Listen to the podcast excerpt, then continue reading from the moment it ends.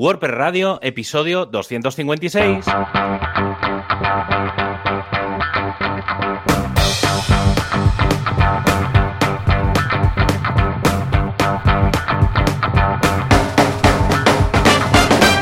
Hola a todo el mundo y bienvenidos a un programa más de este podcast WordPress Radio, un programa que hoy se emite de forma virtual por redes paralelas y muy privadas. Eh, sí, hoy vamos a hablar de redes privadas virtuales, vamos, de VPNs, pero eso será dentro de un rato, cuando lleguemos al tema del día. Mientras tanto, aquí los que somos de redes privados y un poco virtuales, Javier Casares desde javiercasares.com y Joan Boluda desde boluda.com. ¿Qué tal? ¿Cómo va la cosa? Hola, ¿qué tal, Javi? Muy bien, muy contento, muy feliz. La verdad es que Vamos, a puntito ya de este mes de agosto. Te diré algo, el mes de agosto, si te soy sincero, me gusta porque trabajo, pero poquito. Pero sigo trabajando. Sí, yo, estoy, yo estoy, mira, ayer, ayer, me lo tomo con la calma. Ayer, Sí, ayer un, cliente, uno de los grandes, mm. eh, entiendo que también supongo que porque ellos se irán de vacaciones en masa, o al menos los equipos y tal. Mm. Y entonces, me, claro, hice los mantenimientos semanales y tal que hago, y me contesta, oye, ¿no te vas de vacaciones? Y claro, le dije, digo, no, no me voy, o sea, no al uso, al menos este año, ¿eh? Para el año que viene, porque este año con el tema del cambio de la empresa y tal, estoy un poco organizando cosas, pero sí que es verdad que mm, un poco lo que, lo que decías, yo para mí las, las vacaciones, entre comillas, de verano, prefiero coger días sueltos durante el año para, yo qué sé, un fin de semana largo y entonces te coge, o por ejemplo cuando las WordCamps, pues te vas una semana y estás como a medio gas, que estás conectado pero no estás conectado y entonces prefiero ir haciendo cosas así durante el año para ir desconectando más durante el año que no parar todo el mes, que eso no me aporta nada. Claro. Y, entonces sí que ahora es verdad que a lo mejor estos días, sobre todo de ya a partir de mediados de julio hasta mediados de agosto, es mucho de a lo mejor levantarme muy pronto porque a las seis ya estoy en marcha. Bien. Y a las a la una intento acabar. Vale. ¿Sabes? Es decir, que a mediodía intento ya cuando te vas a comer y tal, ya es como que desconecta. Luego por la tarde, pues yo qué sé, a veces que estás cansado, te echas una siesta, que tienes ganas de porque estás tal, pues te pones a hacer cosas, que tienes cosas a hacer en verano, jugar a videojuegos. Sí, sí. Cosa que luego durante el año no puedo hacer. Entonces, ese tipo de cosas, pero, pero sí, sí, estoy soy muy en la línea tuya. ¿eh? sí, sí, porque desconectar del todo, pues como que tampoco, pero además, como mm, la mayoría de clientes, pues esto, lo que dices tú, o se van o, van a bajar a, vamos, prácticamente mm, servicios mínimos, como que... que, nadie molesta, vamos. Sí, es bueno, vas haciendo, llega alguna cosilla, pero es, es lo que me gustaría, el ritmo que me gustaría para todo el año, ¿sabes? Porque es trabajar, pero sin molestar mucho, la, gente no molesta, van saliendo cositas, es ese puntito que dices, esto debería ser el día a día. En fin. Aparte de esto, pues nada, en boluda.com nuevo curso, el de maquetación con Gutenberg de Materron, que vamos a ver todo lo que se puede hacer con los bloques, porque ahora ya está, ya está, ya ha madurado, ya lo luego, tenemos Luego explicaré una, hay una noticia muy, muy interesante con pues respecto perfecto, a esto. porque la idea es, bueno, vemos el tema de los patrones, los, bueno, todos los bloques reutilizables, o sea, que no hace falta en la gran mayoría de ocasiones un plugin, lo que decíamos el otro día, una librería de, de bloques porque con los que haya puedes montarte de todo, tablas de precios, bueno, todas las cositas, ¿vale?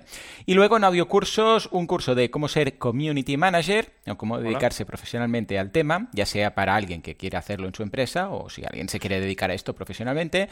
Y luego uno de estos que ponemos también de vez en cuando de conocimientos generales, de 10 claves para entender la política internacional. O sea que en el caso que alguien quiera entender por qué hay las guerras que hay y estas cosas, pues, mm, ah, vale, las reglas del juego son estas, pues las podréis aprender ahí en este curso. El ajedrez, el ajedrez del planeta. Efectivamente. ¿Y tú qué, Javi? Pues mira, yo he estado, estoy entretenido con varias cosas. Una, He, estado, dividido mucho entre mm, cosas del equipo de hosting de, la comunidad de WordPress y una cosa, bueno, volviendo a lo de antes de aprovechar el verano para hacer lo que no haces durante el año. Sí, sí, sí. Entonces, en la parte del equipo de hosting he hecho dos, bueno, estoy preparando una nueva página para el handbook. Es algo que llevamos tiempo pensando y hmm. viene un poco de la pregunta que le hice a Matt del tema del PHP 5.6, sí. Eh, que él decía, bueno, que dice que no y tal, pero bueno, no voy a traer la, discusión otra vez. Eh, entonces, una de las cosas que se nos ocurrió en la mesa de, mm, hosting del hmm. Day fue crear como una página en la que expliquemos cómo eh, actualizar WordPress, ¿vale? Pero no actualizar WordPress en el sentido de darle al botón de actualizar, sino, por ejemplo, cómo coger un WordPress 1.4. Mm, vale. Que estamos hablando del año 2000. Sí, no sé ni si había páginas o deberían acabar de salir, justo. bueno, sí, las páginas sí, en aquella época ya había páginas. Eh, yo es que esa versión la tengo muy controlada porque es la primera que, eh, con la que trabajé en WordPress. Y, y entonces la idea es, eh, hemos separado, digamos, como en diferentes bloques, bueno, más que hemos, eh, eh, porque por ahora la primera versión la he hecho yo. Entonces, he hecho un, tutorial un poco, que son varios, que es cómo actualizar desde WordPress de la 0.7 a la 3.6, ¿vale? Que son todas, digamos, las que actualmente no hay soporte. Entonces, en este caso, y entonces lo, lo he intentado, he intentado poner como cuáles son los objetivos, es decir, en este caso, por ejemplo, sería actualizar a WordPress 6.0, poner PHP 7.4, poner en la base de datos no sé qué, y qué pérdidas posibles tienes al hacer esta actualización. En, este caso, en las de 0.7 a 3.6, ya digo, ¿eh? como WordPress actualmente solo se da soporte de la 3.7 en adelante, todo lo anterior a 3.6 es como que no acaba de funcionar muy bien. Entonces, aquí lo que he puesto, por ejemplo, es que se pierde absolutamente todo, excepto los contenidos. Es decir, aquí básicamente lo que digo es, mira, te haces una copia de seguridad de la base de datos, montas un WordPress de cero, sustituyes la base de datos por la vieja y haces que todo se actualice. Y, ese es un poco el, caso extremo. Y luego, por ejemplo, he puesto de la 3.7 a la 4.0, ¿vale? Pues sobre todo aquí viendo, el, el tema es que qué versiones de WordPress soportaban en aquella época qué versiones de PHP y qué versiones de base de datos. Entonces, claro, al actualizar, tú no puedes actualizar todo de golpe. Sobre todo si vienes de versiones tan, tan, tan antiguas.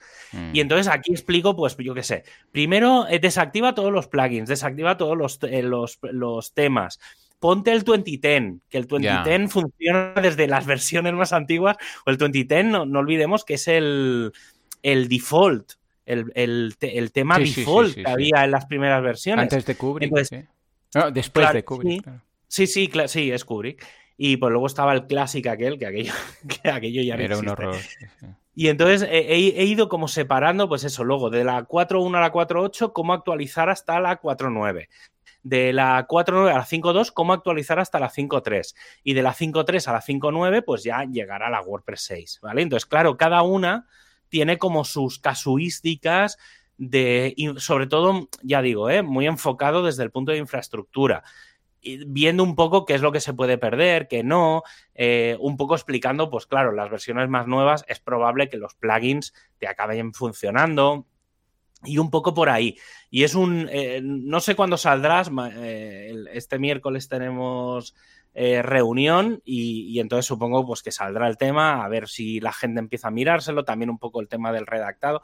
No sé, son, son cosas que creo que, aportan bastante, sobre todo para la gente que lo tenga más descuidado, que, que al menos, o empresas de hosting que quieran ayudar a sus, a sus clientes más antiguos. Pero bueno, un poco con la idea de vamos a ver si podemos quitar WordPress, o sea, PHP 5.6 para atrás, ¿vale? Pero bueno, y luego aprovechando un poco el tema, he recuperado la cuenta del equipo de hosting de Twitter, que es WP Hosting Team. Y, vamos a ver si le damos un poco más de, pues, que, comentamos, noticias, un poco, eh, que no sea solo propiamente de la comunidad, sino que yo qué sé, sale una versión nueva de PHP, pues lo comenta, sale una versión nueva de MySQL, de cosas de sistemas operativos, algún tweet que he encontrado por ahí bastante guay de cómo funciona el sistema de ficheros de Linux. Pues no sé, ¿sabes? Darle un poco de vidilla para que la gente de sistemas esté un poco por ahí. Y luego yo por mi lado estoy, me he montado un ples de 300 dominios Madre. con todos mis dominios y estoy ahí volviéndome loco porque, claro, no funcionan los certificados. Eh, porque, claro, como tiene que generar tantos Let's Encrypt, pues no funciona porque está limitado y tal. Y estoy ahí peleándome un poco antes de hacer todas las. de empezar a mover webs y cosas. Pues algunas sobre todo las webs más corporativas o que no tienen tráfico y tal, las voy a dejar en el Ples y las, las importantes, WP6 Admin y demás, las voy a dejar en la máquina donde, donde está todo ahora, o las más grandes de 15 gigas, no lo voy a meter en un, en un Ples. Y como recordatorio, simplemente porque voy a estar por allí. Em, no sé cuándo saldrá este programa, pero si sale hoy, mm. supongo que sí. Em, mañana miércoles, día 20, eh, eh, la meetup de WordPress Granada, vamos a hacer una meetup por la tarde y la vamos a hacer en la playa, bueno, en un camping. ¿Vale? Pero bueno, está al lado de la playa y tal. Entonces, eh, bueno, vamos a hacer un formato de desconferencias y estará guay porque la gente que vaya pues pondrá temas que quiera hablar, yo que sé, allí en unos post-its y tal, juntaremos un poco los post-its o los temas que sean más o menos parecidos y de forma sin preparar, ¿vale? Pues no, creo ni que tengamos pantallas ni nada, o sea, va a ser todo de viva voz, e, e improvisado a tope. Em, vamos a hacer, pues eso, pequeñas charlitas de a lo mejor 10, 15 minutos para hablar de lo que la gente quiera que se hable. ¿Vale? Pero bueno, un formato así un poco guay. Y este viernes eh, sé que hay Meetup en Barcelona, la primera presencial después de bastante tiempo, de, de pospandemia, o sea que eh, mirad los que seáis de Barcelona, darle una ojeada, por además es un sitio nuevo, está más limitado de gente y tal, o sea, eso por ahí. Y la gente que esté más en el sur, si queréis, toda la tarde vamos a estar en, en no sé qué sitio, pero exactamente, pero bueno, para la gente de Málaga y alrededores, eh, va a haber una barbacoa, una WordPress barbacoa. Eh, y entonces estaremos por allí, pues eso también, toda la tarde, echando un poco la tarde. Pues no sé si habrá alguna charla, alguna presentación, alguna cosa, pero bueno, la idea es quedar un poco a, pasar el rato, así que no sé, no sé si hay, seguramente hay más eventos, ¿eh? pero bueno, os comento un poco así las, las que tengo más, más controlados. Pero bueno, eso, ir mirando, ir mirando el tema de eventos porque sobre todo a partir de septiembre eh, volverán un poco todas las mitas más presenciales y demás. O sea que revisad sobre todo las, eh, pues eso, meetup.com barra WordPress. Ahí tenéis todas las meetups eh, locales y cercanas y demás. O dentro de vuestro WordPress, de ahí cuando entráis en el dashboard, en la parte de la derecha, tenéis un pequeño bloque donde se anuncian los eventos más cercanos que podáis tener. Así que estad un poco atentos y si hay alguno que os interesa, pues os apuntáis y vais, ¿vale? Y ya está, por mi lado ya, ya está. Estupendo, eh, pues está ideal. Pues venga, échale un vistazo, ya lo sabéis, os dejamos los enlaces de todo esto y ahora sí, nos vamos a nuestro patrocinador.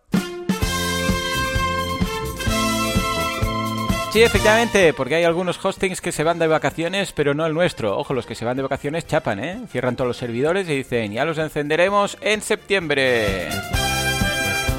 Pero nosotros no, nosotros seguimos aquí, al menos durante un par de semanas más, y SiteGround, que es nuestro patrocinador, abre todo el mes de agosto, o sea que si queréis hacer migraciones, incluso estos días os las hacen gratis, gratuitas, sí, sí, incluso las manuales, o sea que podéis aprovechar y acercaros a siteground.es. SiteGround, el hosting que no cierra por vacaciones. Y hoy es todo cierto, imagínate tú. Bueno, casi, casi todo. Sí, hoy, hoy por primera vez en, mucho tiempo. Pues mira, si estáis buscando precisamente un hosting compartido para vuestros WordPress, SiteGround es vuestra opción. Eh, tenéis todos los niveles de WordPress. Por ejemplo, si solo tenéis un WordPress, podéis acceder al nivel Startup. Si tenéis varios, pues podéis conectar, eh, comenzar con el Grow Big y que además tiene sistemas de staging. Y si ya eres muy, muy, muy, muy pro, básicamente es que te dedicas ya un poco al tema de desarrollo, básicamente que no son tus, tus webs, sino que ya estás haciendo cosas para los demás, eh, pues, o tienes mucho tráfico, tienes el nivel GoGeek, eh, que por ejemplo, pues tiene integraciones con el Git. Pues simplemente si tienes que sincronizar algún plugin o alguna cosita, pues siempre puedes hacer, utilizar, tirar de de los repos de Git. Todo ello tiene, todos, todos los niveles tienen el lanzamiento rápido de WordPress, que básicamente es que con un par de clics pues te montas, pones el título, pones el usuario y la contraseña y te monta el WordPress y simplemente ya tienes que entrar, eh, que también lo hace también para WooCommerce y ya está. Básicamente es eso, le dais y ping, y eh, login WP, o sea, barra WP-admin y, dentro. Venga, echale un vistazo que está estupendo.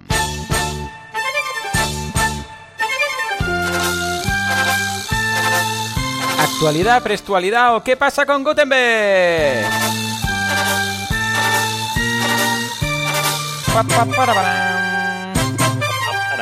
Venga, vamos allá. Va, Javi, ¿qué novedades tenemos esta semana con Gutenberg, que nos has dejado ahí con las ganas? Sí, eh, hoy traigo lo que todo el mundo quería. A ver, a ver, a ver. Hoy traigo la noticia. hoy eh, de verdad que es una noticia muy, muy, muy importante. O sea, sobre todo por el fondo de lo que puede llegar a ser. ¿eh? O sea, obviamente voy a hablar del plugin de Gutenberg todavía, pero si no falla nada, todo esto va a venir en WordPress 6.1, ¿vale? Lo que significa que de cara a octubre estará. Pero bueno, si alguien tiene ya ganas, ¿vale? Pues se puede probar. La semana pasada, bueno, ha salido Gutenberg 13.7. La semana pasada estuvimos hablando de la versión 13.6. Mm. Eh, y una de las cosas que comenté la semana pasada era eh, que, por ejemplo, y además creo que incluso te pusiste y lo estuviste probando, eh, que era que podías crear una, un template, una plantilla específica para un post una entrada cierto, específica. ¿Vale? Hablamos de eso. Vale, entonces, ¿qué pasa? Que como eso ha funcionado tan bien, han decidido hacerlo mm, para todo. ¿Vale? Entonces, eh, esta versión 13.7 de Gutenberg lleva 150 actualizaciones. Es seguramente eh, la actualización más grande de Gutenberg en mucho, mucho tiempo. Y una de las cosas, bueno, lleva, em, han hecho, comento un poco así las cosas más generales, hay eh, mejoras en las ventanas modales eh, y sobre todo lo que se ha hecho es expandir las plantillas de elementos específicos, ¿vale? Que es esto que os estaba diciendo. La semana pasada os dije que se habían añadido a las entradas, entonces cuando tú creas una plantilla nueva de entradas, te sale un modal y lo primero que te pregunta es, ¿esta plantilla es para todas las entradas o para una entrada en específico? ¿Vale? Y entonces te permite hacer un diseño específico para esa entrada. Pues imaginaos si se puede hacer para todo. Y con todo quiero decir, em, taxonomías, es decir, categorías, etiquetas, eh, por ejemplo, si es eh, una ficha de, bueno, en, el caso de los productos de WooCommerce, pues por ejemplo, una categoría de un producto, ese tipo de cosas y para páginas, ¿vale? Son dos tickets diferentes, es decir, uno es el de las taxonomías, otro es el de las páginas.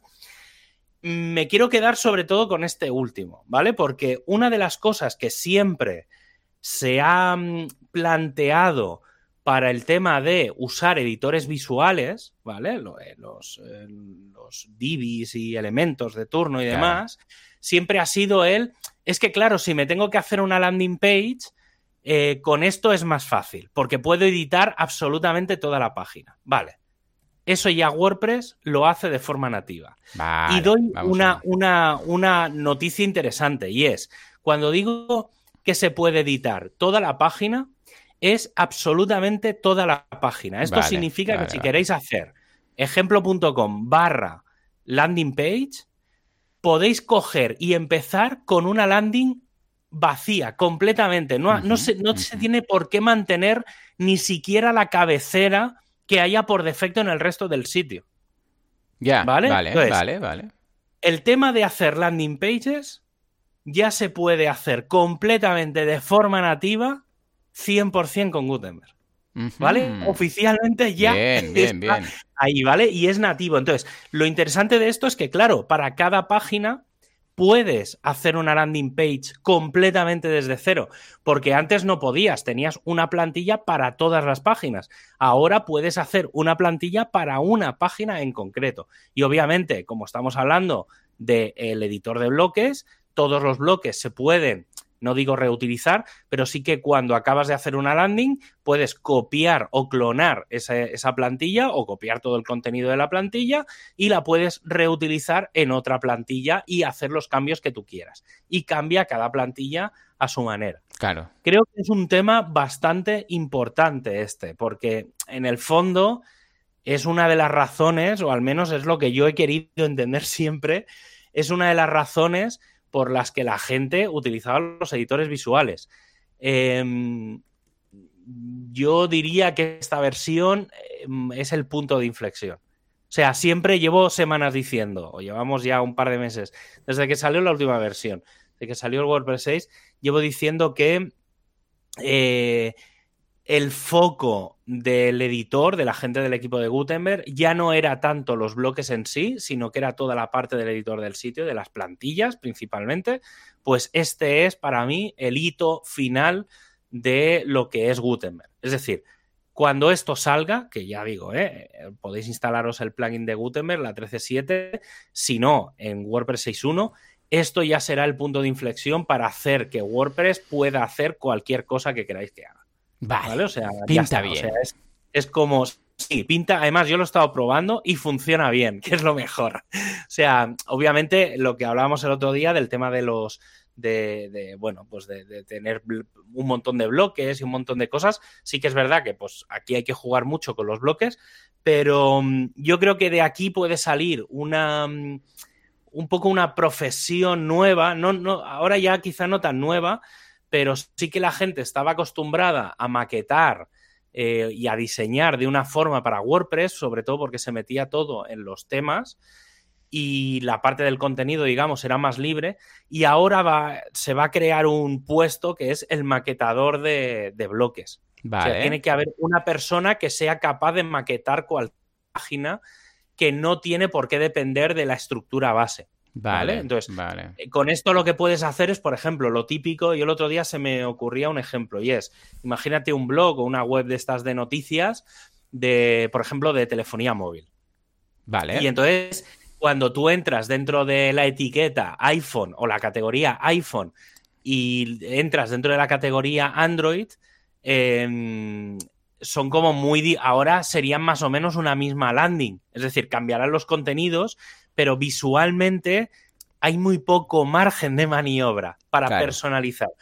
Ahora vas a poder crear una página completamente diseñada como si estuvieras dentro de Google barra Android o como si estuvieras dentro de iOS, eh, iPhone, Apple, ¿vale? Entonces podrás entrar y tener como una mega landing page completamente diseñada a ese estilo de cada uno de los sistemas operativos. Por ejemplo, ¿eh? O sea, este es un ejemplo que creo que es muy fácil de que todo el mundo visualmente se haga cargo, ¿vale? De cómo son las cosas de Material de Google, que es como todo muy cuadradito y tal, y cómo es todo como muy eh, redondeado y muy lisito y tal en, la parte de, de iOS, ¿vale? Pues un poco esto se va a poder hacer ya eh, con las webs. Y creo que es un gran ejemplo de, sobre todo pienso, se me ocurre mucho en la parte de las tiendas. ¿Vale? De lo típico de eh, crear, por ejemplo, una categoría que suele ser una marca, o por ejemplo, colonias, y que puedas hacer todo un diseño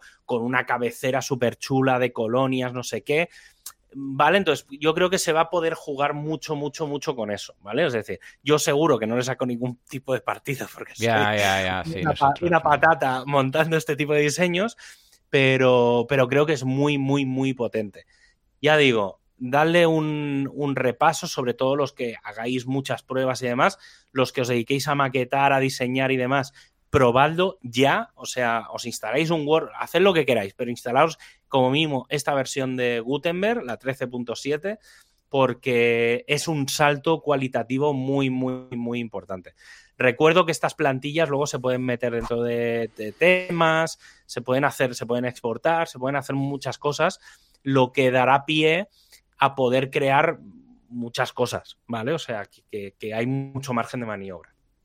Luego, cambiando un poco radicalmente de tema, em, llevo un par de semanas comentando que el equipo de performance eh, em, pues se va, entre comillas, a separar del equipo de core.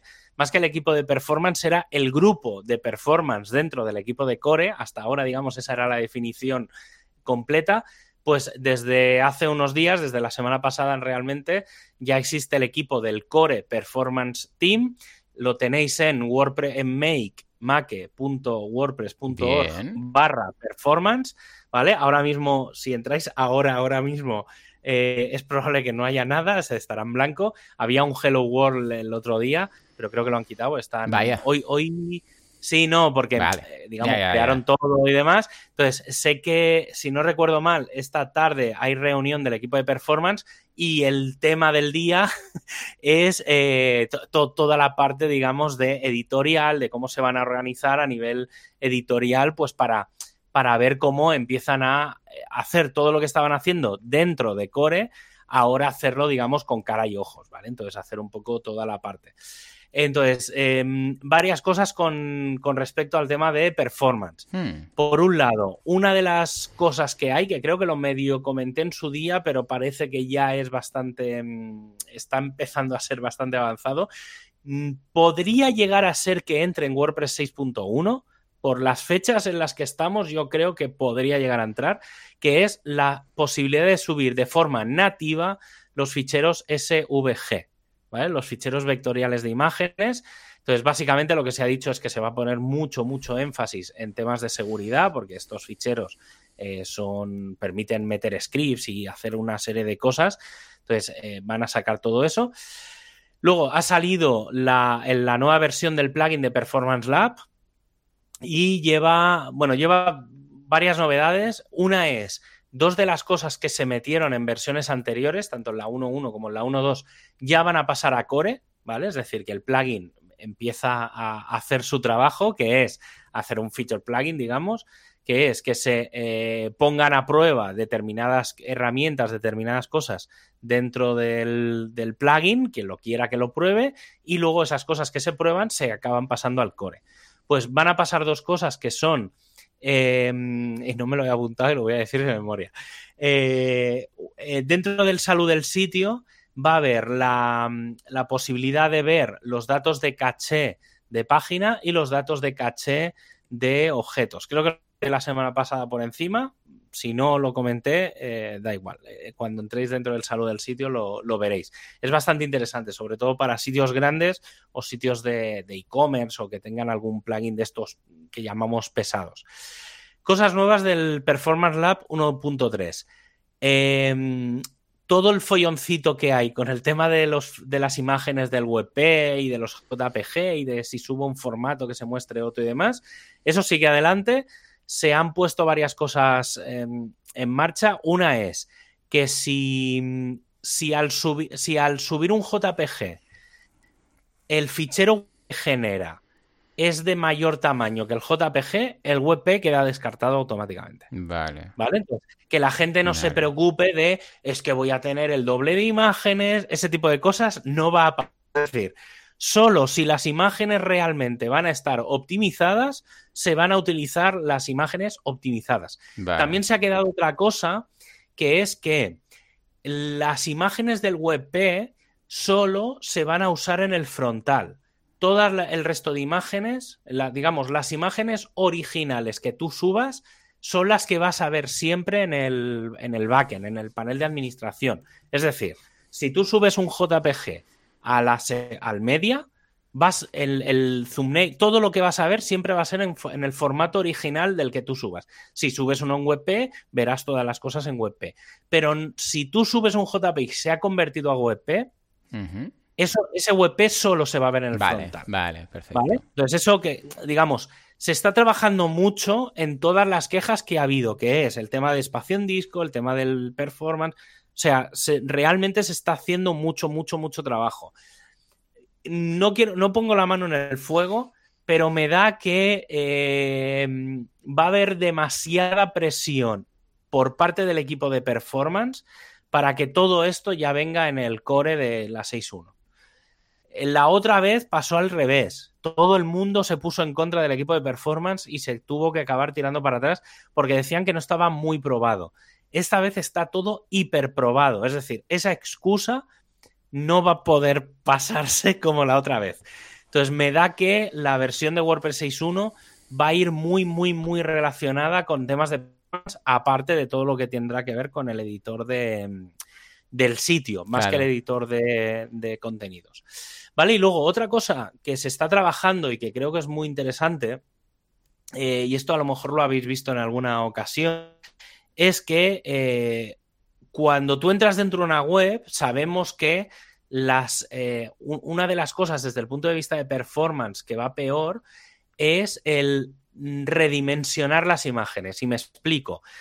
La gente tiene la mala manía de no poner el alto y ancho de las imágenes. Es decir, cuando tú entras. Sí, típico. donde tiene que haber una imagen, debería de estar el espacio ya precalculado de dónde va la imagen. Entonces, para hacer un poco de honor a esto, eh, se han hecho, se ha hecho un poco una trampita, pero una trampita que aparte yo lo he visto en, algún otro plugin, por ejemplo Lightspeed Cache creo que lo hace, que es generar lo que se llaman las eh, LQI, ¿vale? Que son las Low Quality Image. Y básicamente es, imagínate, no es así, ¿eh? Pero casi, casi es así. Es, sí, efectivamente, imagínate que conviertes una imagen una imagen gigante la conviertes a una imagen de un píxel. Claro, esa imagen de un píxel te da un único color, porque toda una imagen la acabas convirtiendo a un único color.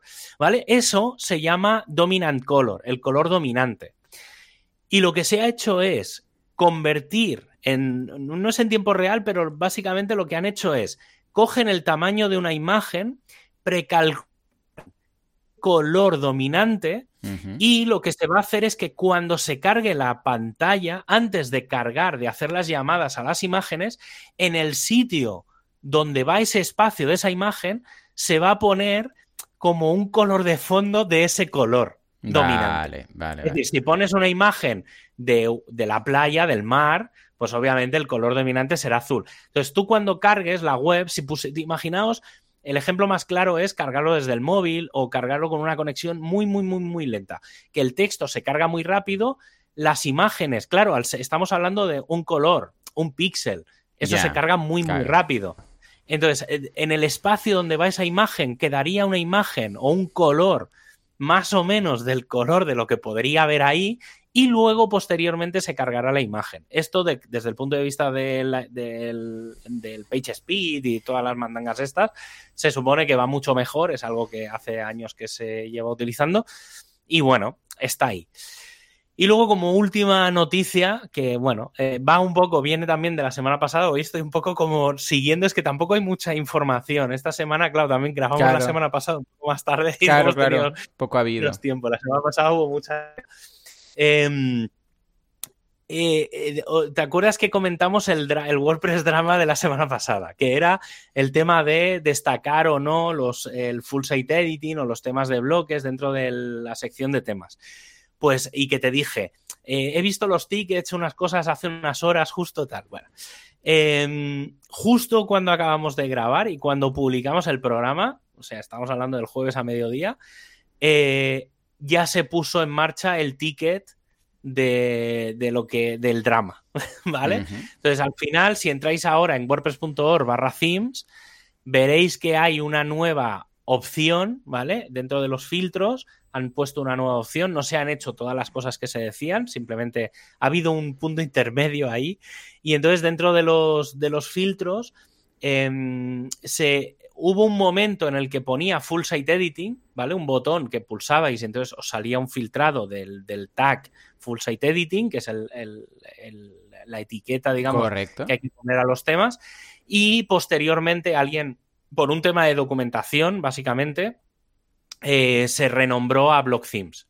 ¿vale? Porque toda la documentación se habla de los block themes y poner full site editing era un poco raro porque precisamente hace unos años, no años, pero hace un año más o menos, se cambió toda la documentación del concepto full site editing a block theme, ¿vale? O, así, al, diseño completo. Vale. Entonces, eh, bueno, si entráis ahí, veréis que hay. La semana pasada había 99 temas ya, supongo hmm. que ya habrá los 100 pero bueno, tenéis 100 temas que se supone que dan soporte a full site editing.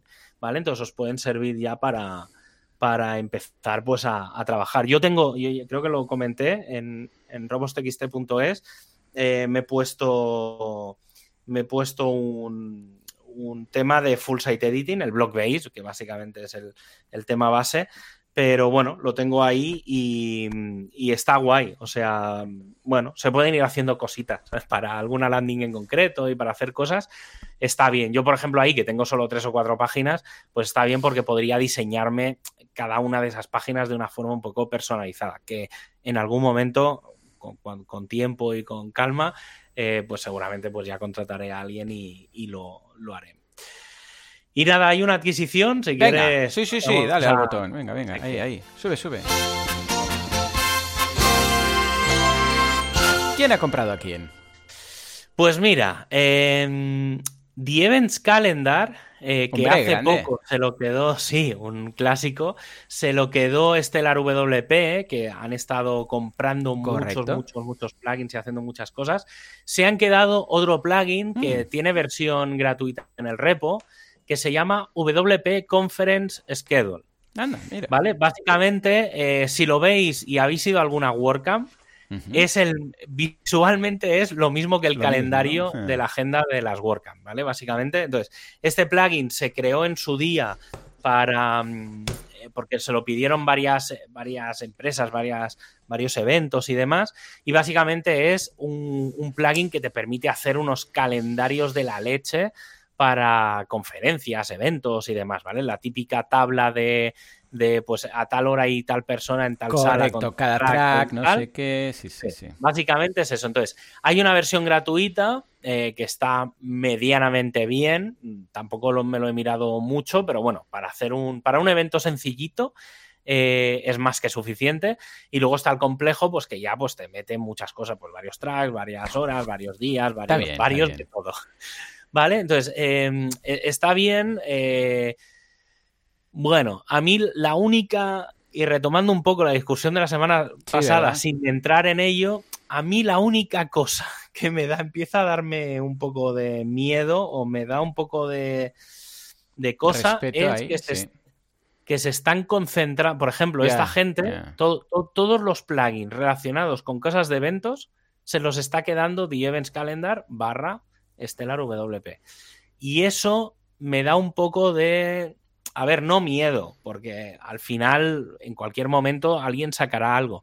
Pero el hecho de que haya ese pseudo monopolio hmm. de yo me quedo con todos los plugins de una, de una misma temática para tener como el control absoluto de cuando alguien quiera hacer un evento por narices va a tener que pasar por mí Ah, se me ponen los pelos de punta, ¿eh? Ya, ya, ya, tal cual. No me, no me. Esa es la. Es que ya digo, ¿eh? Me mola mucho, ¿eh? Que haya compras, ventas, que haya mucho movimiento, porque eso, sobre todo, da mucho pie a que. Porque esta gente empezó en 2017, tampoco hace tanto tiempo.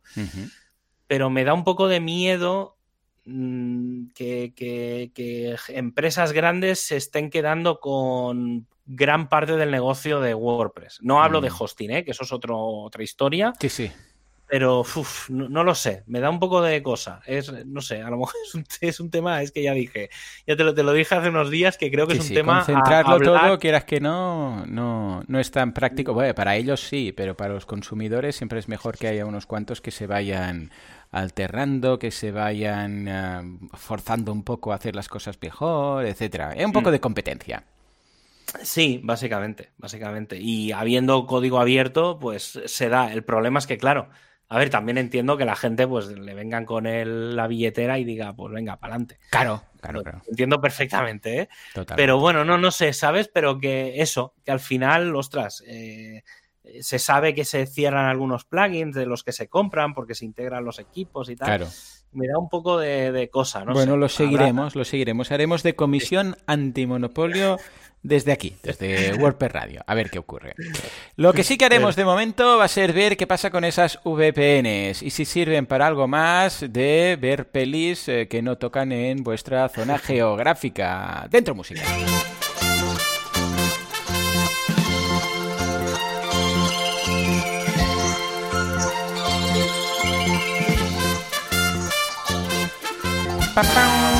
Venga, va, nos vamos a hablar de los VPNs, que hay un poco de confusión aquí. Exactamente, Javi, ¿qué es un VPN?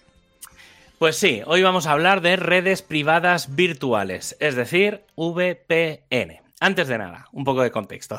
A ver. El tema de hoy viene porque cuando estábamos en Oporto, en la WordCamp Europe, hmm. hablando con Jesús Yesares, que, que explicamos que compartimos alojamiento y demás, me dijo que había alguna gente que le había preguntado, algunos boluders y tal, que le habían. Porque esto lo comenté yo, se ve que lo hablé yo de esto hace tiempo en algún programa y lo dejé caer, pero claro, no en D, porque ni era el tema del día y claro, un poco de rebote, ¿vale? Entonces.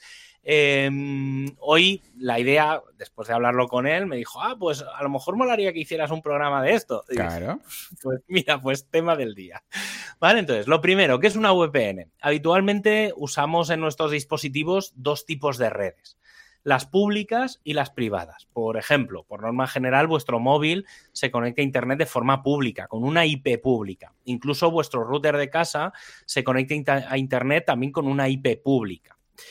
Pero cuando estás dentro de casa o en la oficina y estáis, por ejemplo, conectados a la Wi-Fi o enchufáis un cable a vuestros dispositivos, lo hacéis por una red privada, ¿vale? Solo aquellos conectados a esa red Wi-Fi son capaces de ver el resto de dispositivos. Es decir, cuando estáis en casa, todos los dispositivos se pueden ver entre sí, pero si alguien que no está conectada a la Wi-Fi de casa no puede ver los dispositivos de casa, ¿vale? Eso creo que es bastante fácil. Redes públicas, redes privadas, ¿vale? Básicamente, eh, esto es lo que hace que se diga que Internet es una red de redes, ¿vale? Pues es esto.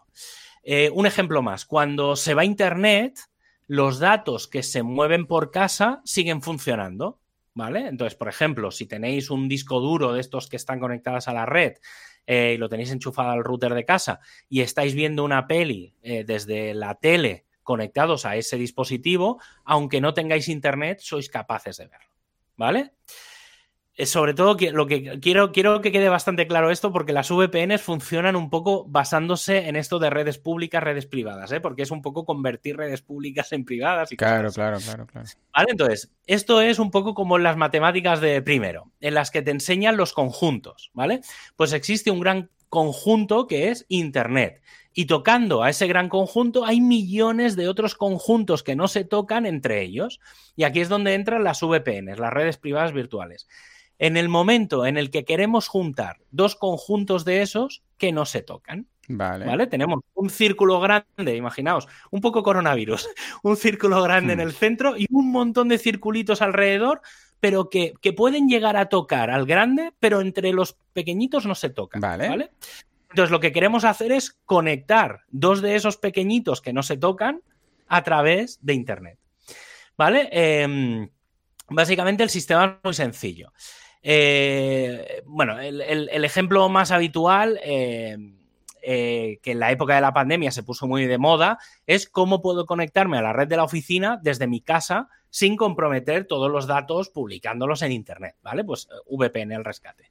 El sistema es muy sencillo. Una VPN permite crear una red privada como la de casa, pero punto a punto. Es decir, que los dispositivos pueden estar en muchos sitios distintos a la vez y verse entre ellos. ¿Vale? Y después de todo este rollo, que es más o menos técnico, entra lo importante. ¿Para qué podemos usar las VPNs? ¿Vale? Hasta ahora un poco medio olvidados, pero bueno.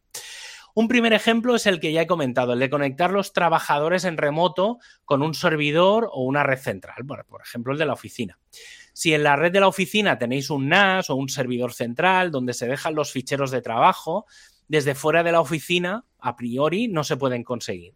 Y con la VPN lo que haremos es darte una IP de la oficina aunque estés en casa, ¿vale? Digamos, cuando estés en casa conectada, tendrás tu conexión de Internet con tu IP de Internet y tendrás otra IP, tendrás como dos IPs. Una IP que será una IP de la oficina. Entonces, cuando tengas que navegar a Internet, navegarás por la IP que te ha dado tu proveedor de Internet y cuando tengas que buscar algo en la red de la oficina, como la IP que te han dado es igual que las IPs de la red de la oficina, dirá, ¡ay! esto es de la oficina, ¡pum! Y te vas por esta. es como si tuvieras dos redes, dos redes en casa. Como si tuvieras dos, routers, dos modems, un poco así. La diferencia es que es virtual. Por eso, con una misma conexión, puedes crearte como otra serie de redes, ¿vale? Es un poco la, idea. Eh, en casos, hay algunos casos en los que las empresas más grandes tienen unos cacharros ¿vale? Que directamente lo gestionan, ¿vale? Pues son, suelen ser firewalls o directamente dispositivos que lo que hacen es generar VPNs o tienen su propio software, ¿vale? Em, normalmente, aunque hay grandes empresas que lo hacen, eh, eso, si, si, tenéis alguna, algún NAS, tipo un QNAP, un Synology, eh, un, no, me acuerdo, Terra algo, Media, no Terra Mar, Terra... hay, otros dispositivos así. Eh, son los tres así un poco más conocidos, pero bueno, si no los Apps son los más conocidos en, España. Em, suelen tener, eh, a veces hay gente que deja un ordenador en la oficina encendido, directamente una torre, sin pantalla ni nada, y lo que hacen es eh, llevan software para montarte tu propia VPN, ¿vale? Hay uno muy, muy, muy conocido, que es como muy estándar, hay varios, ¿eh? Pero hay uno muy estándar que es OpenVPN. También está, mm, eh, lo voy a decir porque siempre se me olvida el nombre, que es eh, WireGuard, WireGuard, es que un poco... Madre mía, qué nombre. Sí, WireGuard, ¿vale? Y estos son un poco los más conocidos. OpenVPN es un estándar. ¿vale? O sea que con ese te instalas un programita, en general funcionan todos los sistemas operativos, funcionan móviles, funcionan todo. ¿Vale? Em, yo, por ejemplo, en este caso, tengo un cliente que tiene todos sus servidores, los tiene en su propio data center dentro de su oficina. ¿Vale? Entonces, ¿qué pasa? Y claro, cuando yo me tengo que conectar, actualizar los, servidores o las webs o cualquier cosa, eh, tengo que primero encender la VPN. Eso me da una IP de las propias, digamos, que me permiten ver las máquinas y me puedo conectar a la máquina. Si intento acceder desde fuera por la IP pública, no, no me deja conectar porque los puertos están cerrados, porque no se puede, ¿vale? Un poco esa, esa es una, uno de los de las, de las opciones que hay, ¿vale? Que es eh, normalmente eso, pues las oficinas y demás.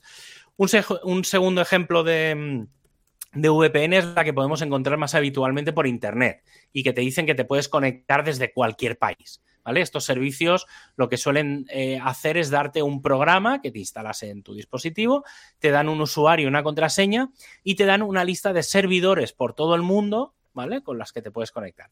Estos servidores permiten que muchas personas se conecten con esa IP y naveguen, lo que hace parecer que estés en ese país, ¿vale? Eh, no he hablado un poco de privacidad.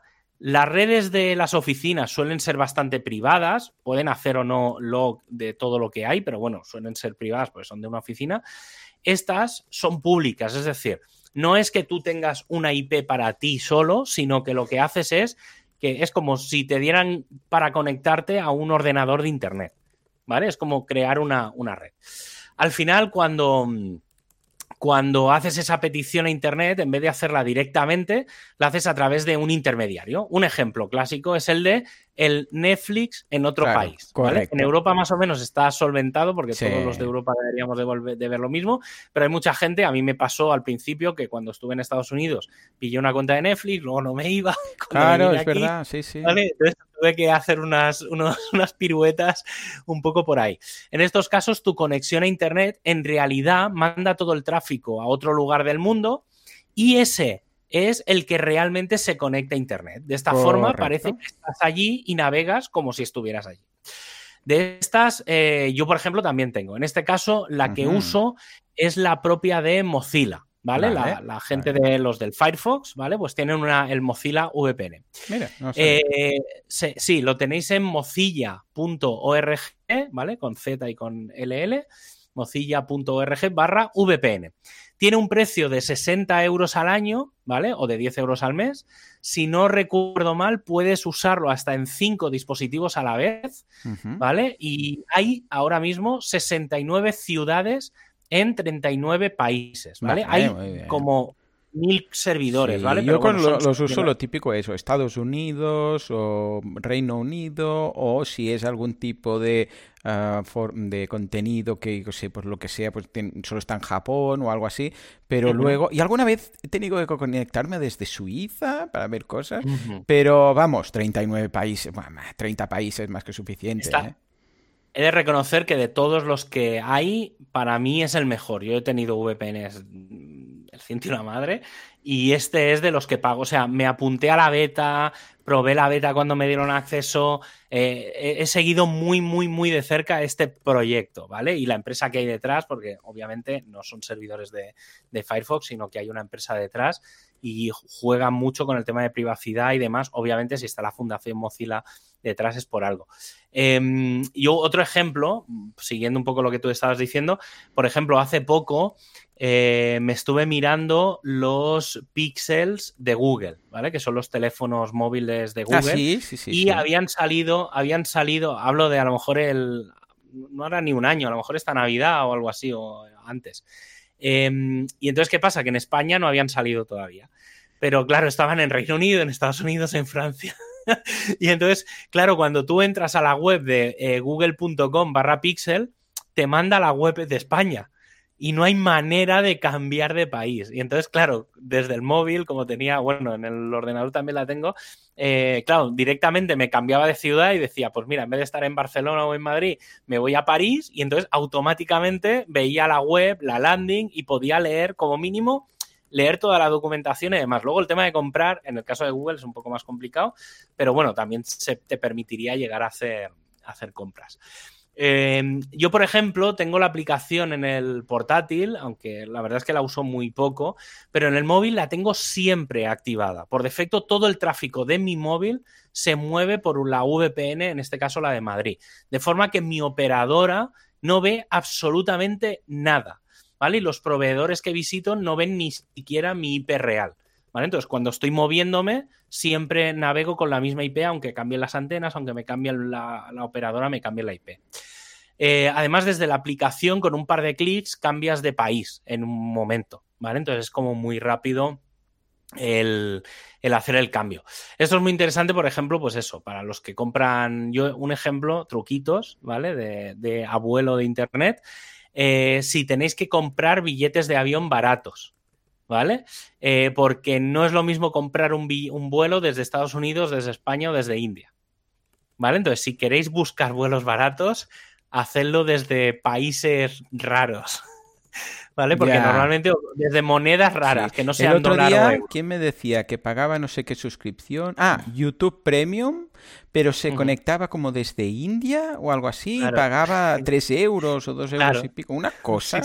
Pero claro, tienes que asociar tu cuenta claro, de Google, a, claro, tienes que crear una cuenta de Google que luego cuadre todo. Entonces, claro, la tenía para YouTube Premium para la tele y tenía una cuenta de Google solo para eso, para poder ver YouTube sin anuncios, ah, que es la que conecta a la tele, eh, que habitualmente como todo el mundo accede a la tele y luego los vídeos de YouTube que te salen ahí, pues son los de los hijos, la mujer, no sé qué, no sé cuántos, pues la tenía ahí, rollo desmadre, y claro, y ahora no ve anuncios y pagaba unos 3 euros. Curioso, ¿eh? Sí. Sí, sí, bueno, son, bueno, para esto están las VPNs. Es, el segundo, el segundo ejemplo. ¿Vale? Y este, y el, el, último caso es el de tener tu propia IP fija, ¿vale? Siempre, estés donde estés, yo esto de, lo tengo de manera doble, es decir, yo en realidad tengo como 4 o 5 VPNs, ¿eh? depende un poco de para lo que tal, ¿vale? Esta, em, esta seguramente es la más interesante desde el punto de vista de WordPress, ¿vale? Es decir, lo que os he explicado antes es un poco las VPNs en general, pero desde el punto de vista de WordPress creo que lo más interesante es esto que voy a explicar ahora. Entonces, básicamente aquí la idea que es, la idea es tener una IP fija y que tú estés donde estés, siempre te conectes con esa IP fija. Entonces, yo, por ejemplo, en este caso, en, mi, en una de, los alojamientos, digamos, ahora donde estoy aquí en Granada, me he pedido IP fija, pero por ejemplo en Barcelona, como no estoy allí habitualmente, eh, ya no tengo IP fija. Entonces, ¿qué pasa? cuando estoy trabajando desde aquí, desde casa, claro, claro, claro, navego normal con la conexión a internet, porque ya tengo una IP, eh, mi IP pública es IP fija, entonces aunque reinicie el router y demás, no me cambia la IP, entonces la tengo puesta en determinados sitios. Pero claro, cuando estoy en Barcelona, y necesito acceder a sitios que normalmente tengo bloqueados, no puedo. Entonces, ¿qué es lo que, es lo que hago? Em, básicamente aquí lo que tengo sobre todo bloqueado son paneles de administración tipo el WP Admin o determinadas herramientas o tal. Entonces, em, lo que decía, esto en principio solo me sirve si estoy en casa. La cosa es que en casa tengo dos NASes, un Synology y un QNAP. ¿Vale? Y entre las cosas que llevan, eh, llevan una aplicación que permite convertirlos en una VPN. Entonces, tienen distintas tecnologías, aunque la habitual que uso es el OpenVPN. que como decía es un estándar de mercado y tiene eh, aplicaciones para todos los sistemas, Windows, Android, iOS, todo, ¿vale? Eh, así que directamente lo que hice fue crearme un usuario y una contraseña y eh, cuando estoy fuera de casa arranco el OpenVPN en el dispositivo de turno, pongo mi usuario y contraseña, me conecto y entonces en este caso lo que hago es conectar mi ordenador independientemente desde donde esté a mi conexión de casa y navego como si estuviera en casa. ¿Vale? Es decir, en vez de, digamos, el, visualmente, en vez de mandar mis datos, de, por ejemplo, desde mi portátil a google.com, mandas los de tu casa. Iría, directamente, sería una línea recta. En este caso, lo que hago es, le digo a mi ordenador, mira, todo el tráfico me lo mandas a casa. Y ya está. Entonces, el tráfico iría de mi ordenador al, NAS, al pequeño ordenador que tengo en casa, y el ordenador de casa lo reenvía a google.com. Y entonces tengo como un intermediario por ahí en medio, pero ese intermediario yo tengo control, ¿vale? Y entonces al salir salgo con la IP que me da mi conexión de casa. Como tengo IP fija, pues ya tengo una, IP fija. ¿Vale? Entonces, esto también tiene otra herramienta que permite crear un web proxy. ¿vale? Y que con un poco lo mismo, me permite que algunas herramientas que hago y que están en Internet, cuando van a descargar datos, en vez de hacerlo directamente de Internet, lo hagan a través de la conexión de casa. Eh, para que me entendáis, tengo una herramienta que crawlea otras webs y que de tanto en tanto esas webs muestran un captcha. Como la IP con la que intenta descargar es la misma IP de casa, puedo abrir esa URL desde mi navegador de casa, hago a mano el captcha y una vez lo he hecho, ya el servidor puede seguir trabajando y descargando. Claro. ¿Vale? Truquito. Esto, por ejemplo, no lo he puesto, pero ya os lo digo, lo hago con WP Vulnerability. Ah, claro, claro. Para, el tema de las vulnerabilidades y tal, pues como tengo que rastrear varias webs y demás, hay algunas que son bastante duras y entonces tienen mucho recacha, recaptcha y no sé qué, y entonces cuando salta una alerta, directamente me voy, pulso, lo hago yo y luego ya puedo seguir navegando pues varias, varias más. ¿Vale? Entonces, volvamos a las VPNs. Si no tenéis IP fija, si no puedes crearte tu propia VPN en casa, lo más fácil, y esto lo pongo entre comillas, es montarte tu propia VPN. Vale. Entonces, voy a explicar un poco eh, cómo, cómo, lo tengo yo hecho e incluso creo que el proveedor con el que lo hago tiene ya una. Hay varios, ¿eh? De estos. Las, típicas empresas de hosting, de estos, sobre todo los que dan VPS, no, no tipo SiteGround, digamos, que da hosting compartido, te da cloud y tal, sino empresas que directamente te dan VPS, VPS que son servidores para que te montes tú lo que tú quieras. Hay algunas empresas tipo Clouding, tipo DigitalOcean y este, este tipo así, ¿vale? Que son un poco más especializados, que aparte de darte máquinas vacías, tienen como máquinas con software preinstalado. Vale. Y uno de los softwares preinstalados que suele venir es el que os decía antes, que es el WireGuard.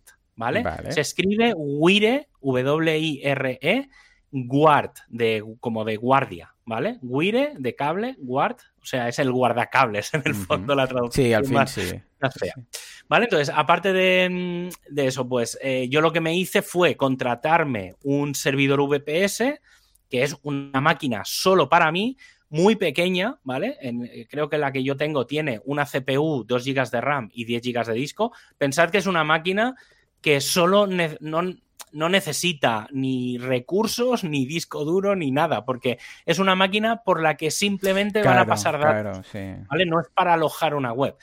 Y por unos 5 euros al mes me monté mi propio servidor. Es decir, ¿cuánto me cuesta a mí tener mi propia VPN? Con mi propia eh, IP y una máquina solo, solo para mí, donde sé que no hay login, donde sé que no me hacen track, donde sé que no hay problemas de privacidad. Pues me cuesta 60 euros al año, que es lo mismo que me cuesta la VPN de Mozilla. Claro. ¿Vale? al final, más o menos, no es un precio muy, muy exagerado, ¿vale? O sea, obviamente lo bueno de esto es intentar compartirlo con otra gente, ¿vale? Pues pagarte una máquina para ti, pero bueno, yo por mí, por trabajo, lo tengo, no, no me...